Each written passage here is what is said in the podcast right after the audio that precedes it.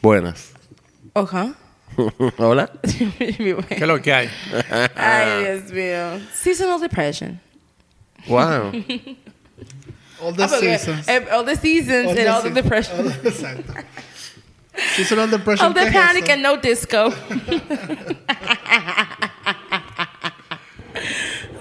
Mm, Mira, escuché el nuevo álbum de Paramore. Para toda la gente que está loca con ese álbum, it's okay, guys. Cristo los ama también. It's cute. ¿Qué pasó? Paramore tiró un Sí, álbum hace sé. como un mes. Y en verdad, la gente está diciendo, oh my God, es el mejor. No, guys. Pero busquen de Dios que Cristo también le ama. Hay No un mejor. nada. Pero tú hiciste mucho que si lo escuchaste, porque no, como que. Excuse me, what? Diablo. Sí. Yo tengo un destornillador en la mano ahora mismo. Yo quiero que tú cojas tu palabra. What?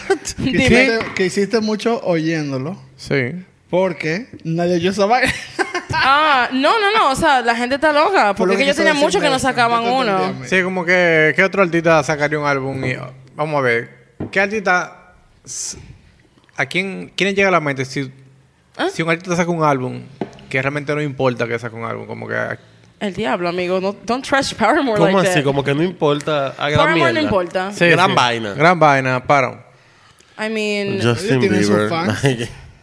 Como, sí, adolescente de, de esos tiempos. Nosotros. ya-. ¿qué Adolescente más? de esos tiempos no existe porque estamos viejos ya muy. Son trentones ya. Somos Somos trentones. trentones ya. Son. Sí. Yo estoy Son mala con trentones. eso. No te que more. No te deniegues. Es como que esa era la música de Paramore era full como para adolescentes. Y si ya los adolescentes no son adolescentes, ya pasaron 10 Hermano, años. La nostalgia. Y que yo tenía Recuerda que uno de los mejores productos de la historia es la nostalgia. Por eso Disney es Disney todavía. Um, Claro que sí, yo entiendo el punto, en verdad. Eh, deberíamos un día de todo hacer un episodio hablando sobre cómo ¿Y lo... cuántos álbumes tú no escuchas que tienen más de 10 años? Pila. Entonces, come on, now Queen. Oye, lo que- lo. Lo. No, lo que pasa, lo que te digo es que eh, en este caso, Paramore era una banda que se enfocaba mucho en los adolescentes. Eh, y eso, es un- eso es un problema La porque cuando tu ok. música es para jóvenes, y porque, porque si tú quieres volver a esos jóvenes, ya no son jóvenes, entonces ya ¿Y yo... qué pasó con el LOL del Forever Young? Él estaba aquí el otro día en Chabón. Rod Stewart. Oh, amigo. Ah, yo vi los videos, estaba cantando igualito. Eh, Con sus 80 años. pero yo entiendo Así lo que dice. Pablo. Go Yo entiendo lo que dice Pablo. Además, Hailey canta muy bien, en verdad. Sí, o sea, la jeva bien. bien. No, no, la jeva canta, güey. La canta Wait a muy bien. minute. She sings. She sings for like... Sí, no, y bien. She's- Pero she es la sings. nostalgia. eh. Eh, pero ese es el mejor producto. Claro. Seguimos. Bienvenidos a otro episodio de... Ese fue- Fue un preámbulo. Voy yo hoy.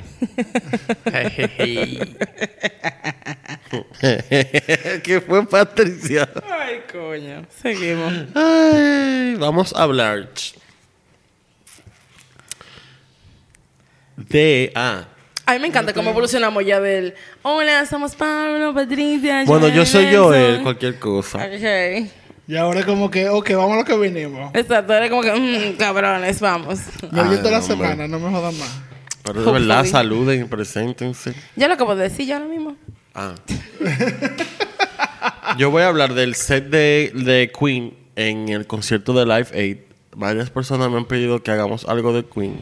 Mm, No voy a hacer la biografía completa porque hay una película sí. que estuvo muy bien hecha. Muy en bien verdad. hecho, sí. Was cute. ¿Tú ni la has visto? Lo que vi, Eh, And that's tea. esa película está muy bien hecha, en verdad. That's tea. Eh, y nada, como dice Patricia. Pues nada. y nada, Y nada. eh, eso fue todo por hoy. Gracias. Ok, entonces, ¿qué escucharon? Yo estaba bebiendo, yo estaba bebiendo. Just like, okay. Oye, Ok. nada, le voy a contar un poquito de cómo llega Queen a, a ese festival. ¿Qué fue ese festival? Bueno, no fue un festival, fue un concierto benéfico. Eh, y más o menos también en qué estaba la banda en ese momento y qué pasó después. Que básicamente lo que la película no toca.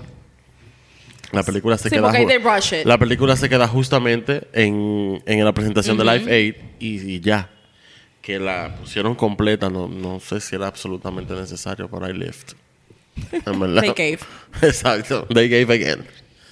Eh, Bob Geldof, que era el líder y vocalista de la banda eh, de Boomtown Rats, eh, concibió Live Aid como... Ellos habían sacado un sencillo benéfico con varios artistas en diciembre del 84, que era para gente, tú sabes, para África, por África. Eh, y ahí, como a raíz de esa canción, What? y a raíz de I esa mean, canción, true.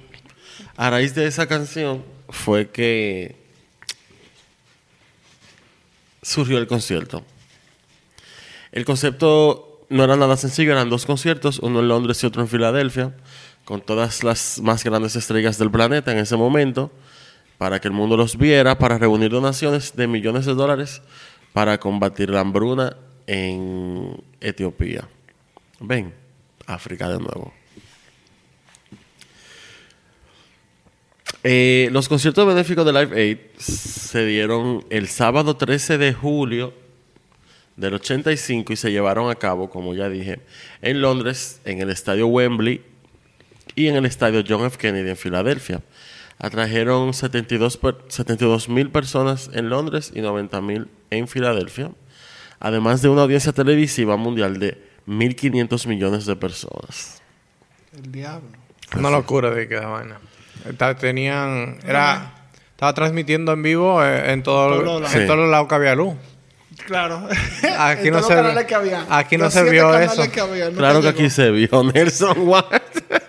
Se veía el otro día en el 5. Em, Sting, U2, eh, Dire Straits, The Who, David Bowie, Elvis Costello, Elton John y George Michael estuvieron entre los actos que, actuaron en Londres eh, ese día.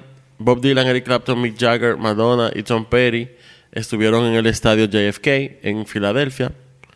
Eh, pero de todos los artistas que ya en ese momento la gran mayoría ya eran leyendas, en verdad o estaban convirtiéndose en leyendas, hubo un acuerdo unánime entre todo el mundo que Queen se robó el show con un set que en verdad sí es magnífico, de 21 minutos. Eh, de todos los momentos más memorables que se crearon ese día, por ejemplo, Bono que se tiró para el público, Phil Collins, que fue la verdadera y tocó en Londres y tocó en el de Filadelfia también. Él cogió un Su jet un jet y llegó al de Filadelfia y tocó ahí también. Eh, Tiene que ser la más perra. Claro. Porque es la Collins. Mm. No sé qué más decir. En un Concord, diablo, ¿cuánto tiempo? Yo había visto, había visto que él tocó con Led Zeppelin. Hicieron como un proyecto, un- Sí. una presentación juntos. Que salió diga malísimo porque el Robert Plant tenía pila de gallo. Y es que eso era como una reunión de Led Zeppelin y ellos tenían siglos que no hacían nada. Sí, estaban quitados. Ellos se juntaron para ese concierto. Eh, bueno, también el dueto que hicieron Tina Turner y Mick Jagger, que fue, bueno, en verdad es amazing. Imagínate, cocaine. Eh, sí, el momento más icónico de todo el concierto, en verdad, fue la actuación de Queen, que en verdad, sí, vamos a llegar ahí, en, en verdad. Eh, la película, como ya dije, eh, que se llama Bohemian, Rhapsody de 2019, comienza y termina con imágenes que recrean el concierto de Live Aid de Queen, una actuación que sigue siendo el punto culminante de la historia en vivo de, esta banda. Sin embargo, la participación inicial estuvo en duda y en junio de mil... ah, Oye, que de mil... En junio del 2019, el guitarrista de Queen, eh, Brian May, admitió que definitivamente dudamos en hacer el Live Aid. Eh, Queen en ese momento ocupaba un lugar muy destacado, o sea, entre los, las bandas que Bob Geldof quería para, para el evento, pero ellos no accedieron de inmediato. Leslie Ann Jones, que es la autora de Freddie Mercury, The Definitive Biography, que salió de gira con la banda muchas veces y estuvo en el Live Aid, dijo que Freddie se había sentido un poco molesto por no haber sido invitado a grabar el single Do They Know It's Christmas, que había salido el año anterior. Así que Bob Geldof tuvo que ir y ser extra nice con Freddie Mercury para que hicieran el concierto. Eventualmente Bob llamó al representante de Queen y le dijo, mira, le dijo así mismo, como que, what's wrong with this old Queen? que no quiero hacer la on, vaina. girl. Come on, girl. Eh, y le dijo como que ese era el escenario perfecto para Freddie Mercury, el mundo entero lo iba a ver. Eh, cuando se le planteó de esa Ok, manera, lo decía por. bueno, Also, from the BTL community. Eh, cuando se lo plantearon así fue como que él entendió y dijo, mierda, espérate, sí, me va a ver, me va a ver todo el mundo literalmente. Y ahí fue que él dijo que sí, que en verdad está bien. Y dijo así mismo, yo voy ahí, eso no puede suceder sin mí. Oh, That's right. oh my God. La banda era famosa por sus presentaciones en vivo, en verdad, sí. Eh, ya que acababan de tocar para 325 mil personas en el Festival de Rock en Río, en Brasil, eh, a principios de ese año. Eh, pero algo que nadie sabía que la banda en verdad estaba en decadencia en ese momento por problemas que estaban teniendo entre ellos. Eh, que lo plantean en la película incluso. Eh, el trabajo que hicieron en 1984, The Works, fue exitoso, pero no, no fue el éxito que ya la banda estaba acostumbrada a tener. Y hubo muchísimas censuras eh, que no ayudaron tampoco a la promoción de ese disco. Y Freddy acababa de lanzar también su debut en solitario en abril del 85, Mr. Bad Guy. Qué bueno. Y It's something. Exacto. Y en verdad, él sacó el disco y era por eso mismo, porque necesitaban un break de la banda. 15 años después de su carrera fue que, bueno, que él vino a sacar ese disco precisamente porque ellos estaban hartos aparentemente de verse todos, estaban teniendo problemas con el tema de, de quién es esta canción, de quién es aquella canción. Eh, y como que se estaban viendo forzados a seguir juntos más por el legado que habían dejado eh, los 15 años que tenían de carrera en ese momento. Eh, pero sin embargo, ellos sí le dijeron a, a Bob Geldof como que, o sea, sí, te vamos a dar el espectáculo que la gente está acostumbrada a ver, pero en verdad yo creo que dieron de más. Eh, Paul Gamba, bueno, vamos a decir que Gambaccini, o Gambazzini, I don't know. Eh, fue uno de los eh, trabajaba en la BBC y fue asignado para cubrir Live Aid desde el estadio Wembley. Él dijo que él fue para entrevistar a todos los artistas detrás del escenario eh, para el canal de televisión y la radio de la BBC, la emisora. Eh, Freddy no quiso dar ninguna entrevista ese día porque tenía muchos problemas vocales. Su médico le dijo que no hiciera, que no hiciera ni siquiera el concierto, pero o sea, ya le había dicho que sí, no iba a decir que no. Él dijo, no me importa. Exacto. Eh, y Mercury eran amigos, pero, o sea, nadie, nadie se estaba imaginando, se imaginó lo que iba a pasar cuando los tigres se subieron a esa tarima. En ese momento, eh, dice el Gambaccini que como que la pregunta era como quién iba a ser más sexy, si era Bono, Phil Collins, I don't even know how. Estaba en su, en su Eh, prime ahí, en los 80. Ah, bueno, estaba en su prime en cuan- ya como artista, sí, el tigre estaba. Eh, y obviamente Paul McCartney estaba ahí también. Y bueno, Paul McCartney, el- The Real King of England. A real killer face. Que Fuck you, Charles. Exacto, entonces como que nadie estaba tan pendiente. O sea, sí, estaban esperando a Queen, pero tampoco estaban imaginándose como que iban a hacer algo nada fuera de lo que ya estaba la gente acostumbrada a ver. Eh, básicamente, ellos le opacaron el día a todo el mundo porque en verdad se robaron el show. Ellos cerraron. No, vamos a hablar de eso justamente ahora. Ok. Eh, después de aceptar finalmente la invitación de Bob Geldof, Queen eran, ya eran obviamente, ya como habíamos dicho, tenían 15 años de carrera. Ellos decidieron ensayar su set muchísimo eh, para lograr los tiempos y los solos a la perfección Eh, bueno, y que quedara todo como en verdad quedó. Ellos reservaron el Shaw Theater de 400 asientos cerca de la estación del tren eh, King's Cross en Londres y pasaron una semana perfeccionando el listado de canciones que iban a hacer, preparándola para bueno, todos los fanáticos que fueron a verlo al estadio y para todas las personas que vieron alrededor del mundo, que fueron más de 100, bueno, fueron en 130 países lo pasaron. Aunque a la banda no le gustaba actuar de día y sabían que no tendrían pruebas de sonido para obtener el el nivel de calidad que querían, sabían que el concierto les iba a dar la oportunidad de mostrar al mundo que la banda todavía estaba activa. Eh, Brian May dijo que era la oportunidad de demostrar que lo primero y más importante para ellos siempre fue la música. Bob Geldof había aconsejado a todos Yo los... pensaba que era una oportunidad como para ayudar a Etiopía. También. ¿Qué le importa? Pero tú sabes que a los artistas hay que agarrarlo por otro lado. A los artistas no importa esa desgracia. Ahí todos fueron a promocionar su más reciente sencillo. ¿No es verdad? ¿Es así? Menos Madonna, que no, no cantó Like a Virgin. Madonna fue de Filadelfia. Sí, yo Sí. lo... Yo sé. Pero tú sabes, la canción no iba a No, no iba con la onda, claro. Ya quiso ser más seria ahí. It doesn't give. It's not at all. It doesn't give. Eh, Read the room, no es el momento. No era representativo de la población de Etiopía. Probablemente ya no quedaban vírgenes. Eso no diga. Cut the cameras.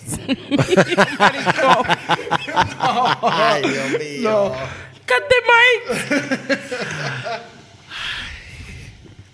Eh, Bob, Bueno, Bob Geldof.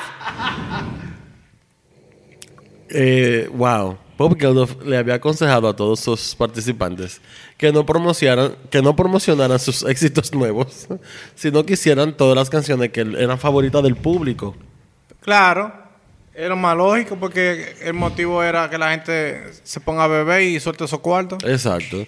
Queen se tomó el mensaje bastante en serio. A la hora de elegir eh, los horarios, ellos fueron bastante astutos y optaron por hacerlo a las 6 y 41 de la tarde, que estaba cerca del horario de máxima audiencia en Reino Unido, y también después de que la señal satelital de Londres de la transmisión en vivo se había vuelto global. Al principio no lo estaban pasando en todos lados. Ok. Eh, bueno, pasaron muchas semanas, mucho estrés, incertidumbre, emoción.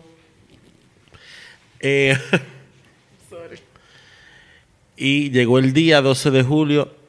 La vaina empezó al mediodía. Hacía calor, estaba todo el mundo, estaba ese estadio repleto de gente. Eh, y con una fanfarria de metales de los Coldstream Guards y la llegada del príncipe Carlos y la perdón del rey y la princesa Diana, el concepto de Geldof se unió espectacularmente para una audiencia global de, queen? 105 de Yes, 130 they are. países. El backstage, sin embargo, fue un fucking caos. Of course. Imagínate. Un letrero les decía a, los a las estrellas que controlaran sus egos, en la, que dejaran los egos en la puerta. El diablo. Eh, y los camerinos se tenían que compartir obligado, al igual que solo tres pases de prensa se, se le iba a otorgar a cada uno, eh, que se iban a intercambiar entre docenas también de periodistas que esperaban pacientemente afuera. O sea, que no era que iban a llevar a la familia entera y meterla para allá atrás. Eh, la mayoría de los asistentes recuerdan que lo más abundante detrás del escenario fue la cocaína. Obviamente. It was the 80s. Yes, Freddie Mercury no llegó hasta las 5 de la tarde con su novio irlandés Jim Hutton. Estaba nervioso, pero siendo. Bueno, él estaba haciendo como lo mismo de siempre. Se bebió un par de cerveza y par de vodka tonic. Eh, Bono dijo también que se había dado cuenta que Freddie Mercury era super campy. Really? Ese día te diste What give him cuenta. away? Exacto. Eh, y que era como Freddy hasta... que- O sea, él no se daba cuenta que era él porque lo veía como... Tenía una percepción de él y cuando lo conoció fue como que, ah, pero qué. Es que él es así, de verdad. No, que tú mariconazo de verdad. Eh, y nada, Bono lo... exacto, Bono lo jaló, lo, lo atetó en una pared y lo felicitó porque cantaba Ah, muy bien. Así que lo chulió. Que wow, pero Lo chulió. It tracks. this took a turn. Bueno, perdón, Freddy fue que le dijo a Bono, como que ven acá, tú cantas muy bien. Ok, ahora sí felicidades". makes sense. Ah, ya va. Más tarde, Cuadra más ahora. al encontrarse con David Bowie, Ah, no. luciendo obviamente bello en su traje azul, Freddy también le dijo, si no te conociera, tendría que comerte. Ya, Freddy ya. Mercury era un pájaro fuerte. Freddy estaba en búsqueda. Estaba Y entregado. andaba con el novio. Y, ah, con, bueno, y el novio bien, gracias. Con Tima. Otra- y con el monstruo andaba también. Ey, diablo. Ok. Em, Estaba entregado. what's wrong with you? Qué bonita risa. eh, Queen, eh, antes de Queen estaban los comediantes Griff Wright, Jones y Mel Smith, quienes estaban vestidos como policías y bromeaban sobre eh, recibir una queja sobre el ruido de una mujer en, en Bélgica. Eh, y presentaron a Queen como diciendo Her Majesty the Queen. Bueno, no pueden decir The Queen, Her Majesty Queen. Porque la otra, tú sabes. La reptiliana La reptiliana. An actual queen. Eh, a las 6.41 en Londres, Queen arrancó, sale al escenario, Freddy dando como puñetazos al aire y como incitando a todo el público a que hiciera lo mismo antes de que sonara la primera nota. Mercury, bueno, todo el mundo sabe lo carismático, en verdad, que era Freddie Mercury. Eh, él se salió súper eh, confiado. Eh,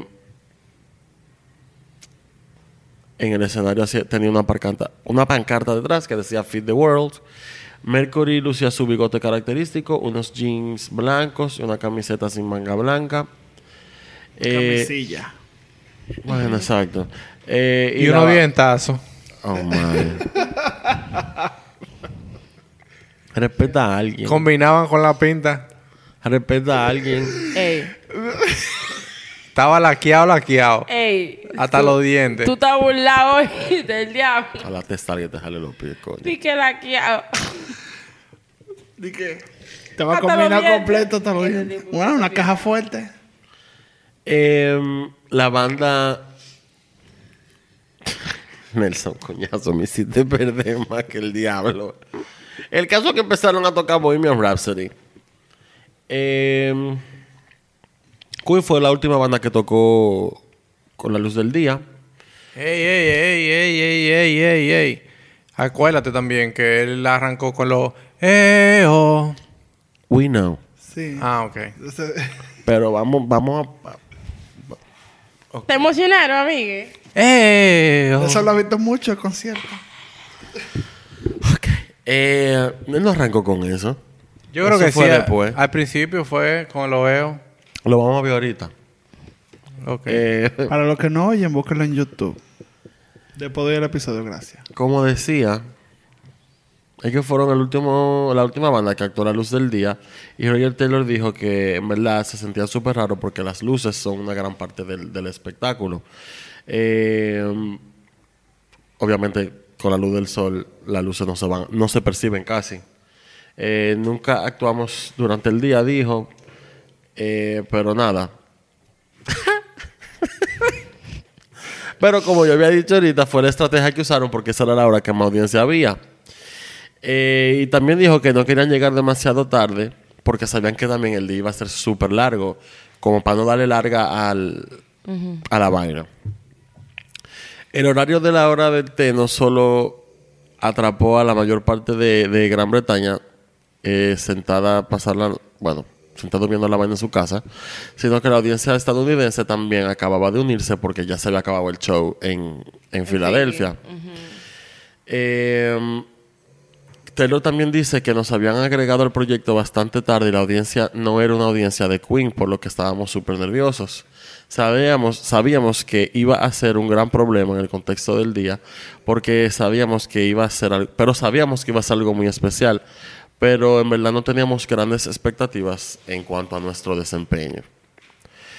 Eh, Freddy se sienta al piano y bromeó con el público con algunos acordes golpeando el piano de Cora Negro antes de entregar el segmento de balada de apertura de Bohemian Rhapsody, estableciendo inmediatamente el tono para, bueno, aquella maldita canción, en verdad. Aunque me tiene un poquito alto, pero es una maldita canción. Un clásico. Uh, mira, como dice la canción, I don't wanna die. So, let's um, Ay, Jesús. eh, vamos a coger un break. I mean, Fuego. yeah, sure. Ok. Volví. Guess who's back in the house?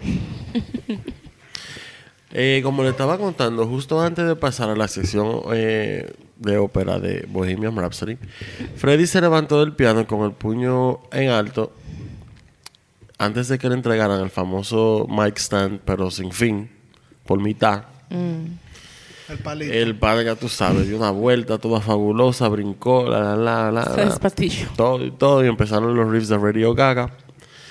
Y en cuestión de segundos ya el micrófono lo tenía como una guitarra de mentira. Durante Radio Gaga, el pana estaba obviamente también dándolo todo, usaba el micrófono, la la la, y todo el público estaba super into it, incluso sin que le dijeran nada, la gente como que le hizo el coro con los aplausos que van en la canción.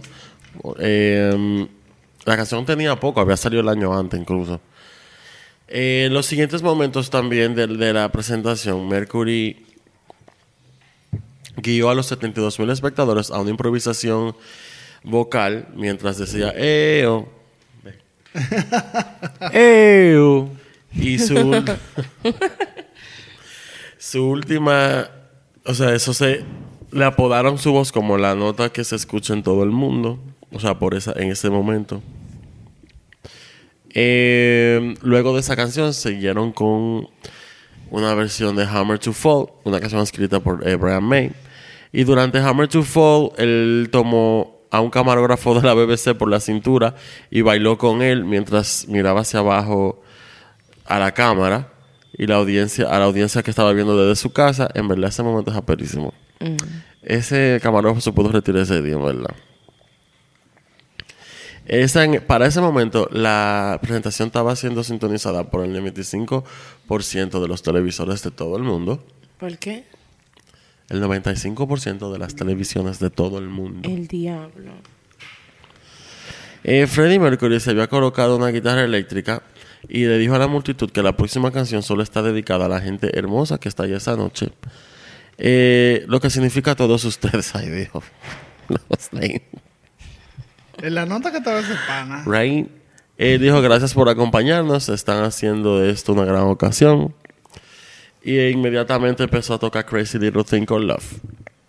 Eh, um, después hicieron una versión corta de We Will Rock You. Que la gente se volvió loca con la, los aplausos y la vaina. Y después, de último, cantaron We Are the Champions. En verdad, el tigre estaba fuera de control. En verdad, esa vaina fue impresionante. Eh, Brian me dijo que ese fue uno de los mejores días de su vida como músico, en verdad. En el momento en el que, bueno, él se despide del público, le tira un beso, estaban gritando que cantaran más, la gente estaba vuelta loca, el tigre estaba todo sudado, pero obviamente no podía quedarse porque todo eso está programado. Claro. Eh, cuando los otros miembros de Queen también saludan al público ya para irse de la tarima y abandonaron el, bueno, salieron de la tarima, ta- en ese momento se estaba poniendo el sol. Eh, pero no, al mismo tiempo como que la- lo de Freddy no le quitó tampoco su protagonismo al trabajo que hizo eh, la banda. Eh, y el tema que estaba cayendo el sol justo en ese momento, como que la gente, gran mierda que esté cayendo el sol.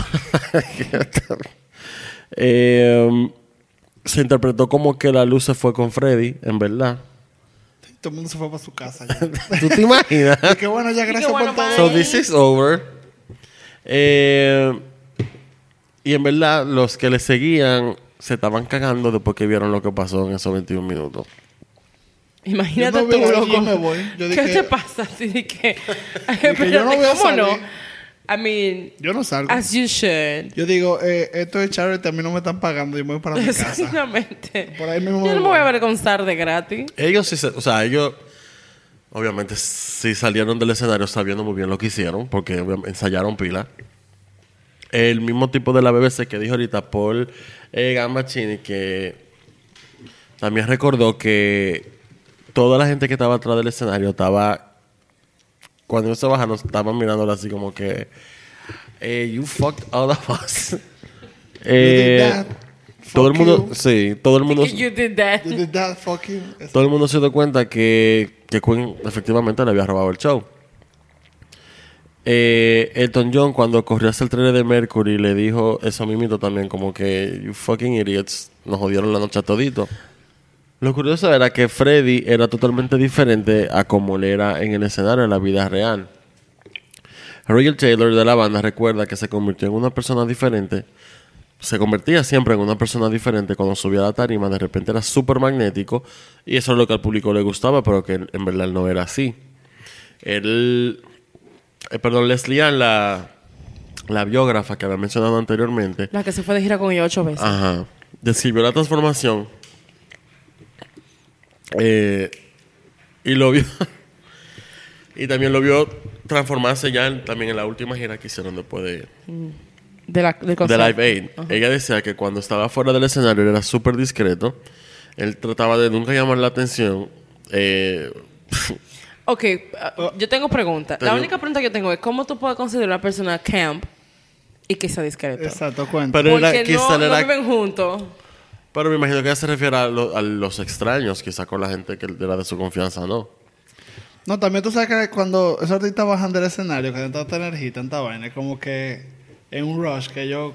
Ustedes cuando vieron... Bueno, han visto a Star is Born, supongo. ¿Cuántas veces, amigo? Me, me preguntaste que cuántas veces le he visto, fue. Ah, Que tú ves cuando toda esta gente que eh, toca festivales, y toda esa gente, como que ese momento después de que yo de que tan, como yéndose para el carro, al- en el carro ya para su casa, como que ese quietness, ese vaina, como que ellos son muy, es que lo digo Claro. toda la tarde, eso es diferente. Esa energía. Sí, es que eh, no es lo mismo. Arriba es una fantasía. Cuando tú te bajas de ahí, es back to real life. Vuelve a la deuda. ¿Cuál? Eh, puede tener deuda que tú sabes. Pero deuda moral, porque... Bueno, También, tal vez. Exacto. Tal vez. Mira, el caso es que Freddy tampoco... Él no era nada extravagante fuera de, de- del escenario. Eh, ella dice como que se sentía que cuando él subió la tarima en ese momento hasta creció, o sea, él se creció su cuerpo. Se notaba hasta más alto, pero que en verdad era lo que la- se le percibía por el tipo de estrella que era. Eh, a diferencia de muchos de los Word. otros artistas, yes, eh, que estaban súper ocupados fingiendo que no había tanta gente mirándolo, Freddy sí estaba súper consciente de lo que estaba pasando. No era fingido. Exacto, y que no solamente había un estadio lleno de... No solamente había un estadio lleno de gente viéndolo, ta- estaba viéndolo el mundo entero. Porque total, ese estadio... El haciendo. 95%. Ese estadio lo llenaron ellos pila de veces, ellos solos, no necesitaban llenar, ir ahí para llenarlo, o sea, hacer ese concierto para llenarlo.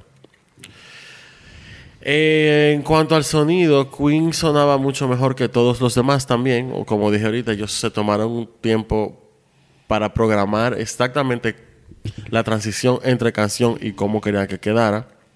Muy profesional de su Lo parte. que le dio una ventaja sobre, sobre todo el mundazo. Y que estaba muy consciente que no, no había prueba de sonido. Em, Leslie Ann estaba mirando también desde un lado, ella estaba ahí y dijo que Queen hizo que su ingeniero de sonido saliera al frente para verificar el sistema, por lo que realmente estaba haciendo era aumentar, lo que realmente le estaba haciendo era aumentar el nivel del sonido, por lo que Queen realmente estaba produciendo un sonido ese día que era mucho más fuerte a todas las otras bandas que, que habían salido y la que iban a salir. Y bueno, obviamente se, sí influyó bastante en la respuesta de la gente eh, lo que hizo un ingeniero de sonido. Y en la cuenta bancaria de las donaciones. Claro. ¿Qué es lo que importa, amigo? Esa fue la verdadera influencia. Eh, ya sea que se haya dado cuenta o no, no solo había realizado la actuación de, de ese, eh, la mejor actuación del día, eh, sino posiblemente, dice la crítica, que de su carrera completa. Eh, En 21 minutos. Sí, ciertamente ese fue el consenso ese día, al que llegó una, encue- y una encuesta en el 2005 de la BBC también eh, quedaron en eso mismo. Eran 60 periodistas que se le preguntó y dijeron que sí, que definitivamente esa fue la mejor actuación que ellos dieron ever. Cuando se le preguntó a Roger Taylor, él fue un poquito modesto, como que loco, ¿quién decide eso? O sea, fueron pilas de conciertos, solamente fuimos parte de... Dale la maldita fingición, Roger. You know what y'all did. You don't have to be humble today. Eh, Ajá. It's my shit. ¿Qué pasó? It's my shit. ¿Qué te vas a decir? Power and bitches. No. Eh, sobre Freddy Taylor, eh, no tiene nada malo que decir, obviamente. Eh, ellos nunca peleaban, dice, y afirma que el resto de la banda lo adoraba igual que lo adoraba todo el mundazo. Eh, como ya dije, la banda estaba pasando por un momento un poquito delicado ahí. En la película se toca ese tema, incluso ellos decidieron... Había un tema con los créditos de cada canción porque ellos todos escribían y al final decidieron como que no se va a poner el nombre de nadie, se va a poner escrita por Queen. Para evitar eso mismo y que nadie cobre más que nadie, porque Freddy estaba diciendo, pero yo hago la mayoría. So, I mean, is it fair? Pero los otros escribían también, o sea, estaba, estaba, Pero- sí, pero tú no te sabes los nombres de los otros. Tú te sabes el nombre de Freddie Mercury. pero de las canciones que se pegaron, no todas las escribió él, fueron los otros también. Pero, pero, ¿quién le dio el sazón? El piquete. Ese era su trabajo. Eh, exacto, Juan. Exacto, porque como guitarrista yo lo que tengo que tocar mi guitarra Exacto. normal y darle Y la a todo de el él le mundo. canta. Y la tuya como le vocalista, le el. Que frontman. patillate ahí. Tú tienes que dar sí eso aunque no Exacto. tengas. Y dio su piquete.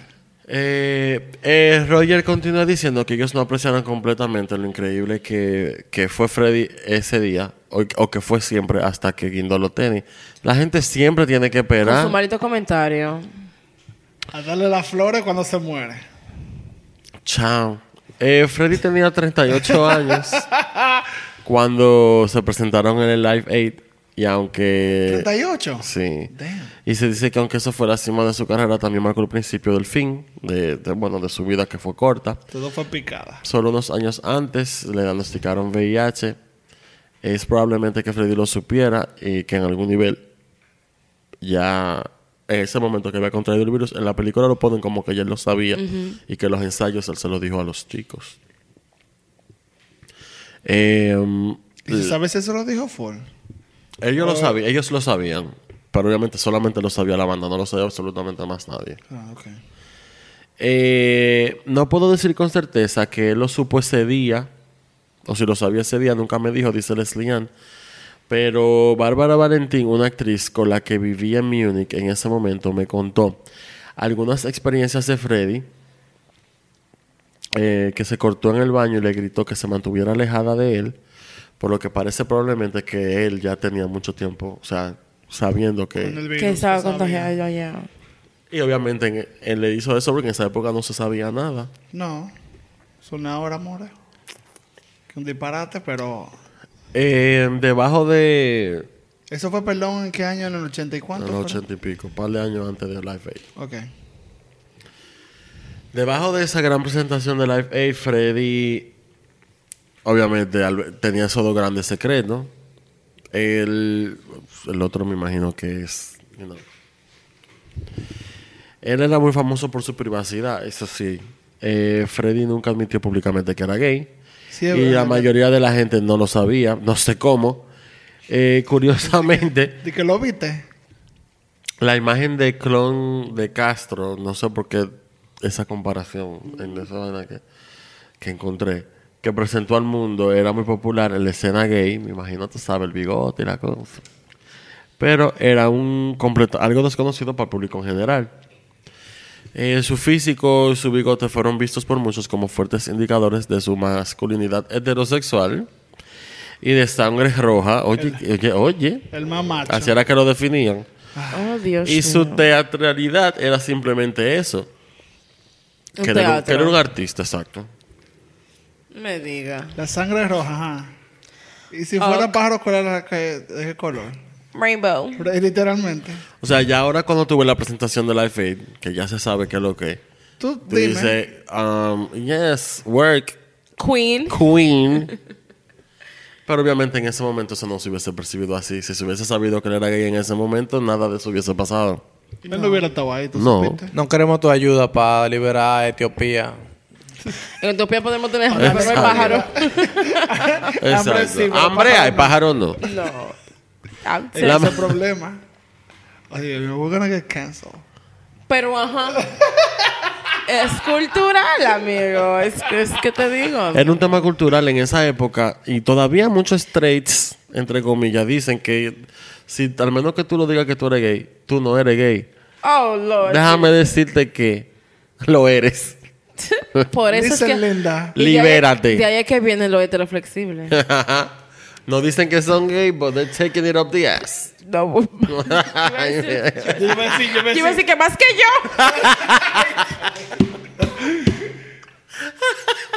Yo iba a decir que más que yo. y como que no lo dije. Yo te digo que yo estoy al final. Tú eres yourself. Eh, cuando Freddy contrajo VIH-Sida, la información no se compartió con nadie más allá de la banda, como ya había dicho. Él se hizo una prueba en el 86 después. Eh, probablemente eso nunca se anunció y se negaron todos los rumores que estaban, se estaban generando. Freddy fue acosado durante muchos años por la prensa, de Sun en particular, que describió su apariencia cada vez más eh, demacrada e intentó llamarlo sobre su verdadero estado de salud. Mantenía su vida privada en privado debido a sus padres y otros miembros de su familia. Eso dice Leslie a la biógrafa, la homosexualidad no está permitida en su religión y me parece horrible ahora que se ve obligado a ocultar su verdadera identidad y ocultar su verdadero yo por el bien de los sentimientos de otras personas. Sé que no estaba feliz, no fue feliz la mayor parte de su vida. Eso era la señora biógrafa que dice. Aunque Freddie tuvo una relación intermitente con Jim Houghton hasta su muerte, Leslie Ann todavía siente que su vida privada se llevó a cabo bajo una mancha de tristeza. La canción favorita de su madre es Somebody to Love y esa fue realmente la canción que resumió a Freddie. Él nunca encontró realmente el verdadero amor de su vida. Ay, Dios. Fuerte. This took a turn. Diablo. Fuerte. Eh, En la mano. Si Freddy estuviese vivo, tuviera que setenta y pico de años. Dándolo todo tuviera todavía. Eh, um, es una locura. No sé qué hubiera pasado con esa banda Yo si tampoco. estuviese vivo. Ahora se, hu- hubiese estado retirado desde hace mucho, en verdad. Yo creo que seguro se hubiera ido solista y, y ya. Tal vez hubiera hecho un reunion o algo ahora. Eh, Con esa edad, amores. Pero Rod Stewart vino los otros días, more, con ochenta y pico. Dime de Neil Young y Willie Nelson. Esa gente. Y de Bruce Springsteen. Dime, esa gente no coge esa. Como el primer Wandul. Vuelvo y repito, con esta amores. De que no diciendo, no diciendo nada. eh, No es que no lo hagan. Es que porque lo están haciendo.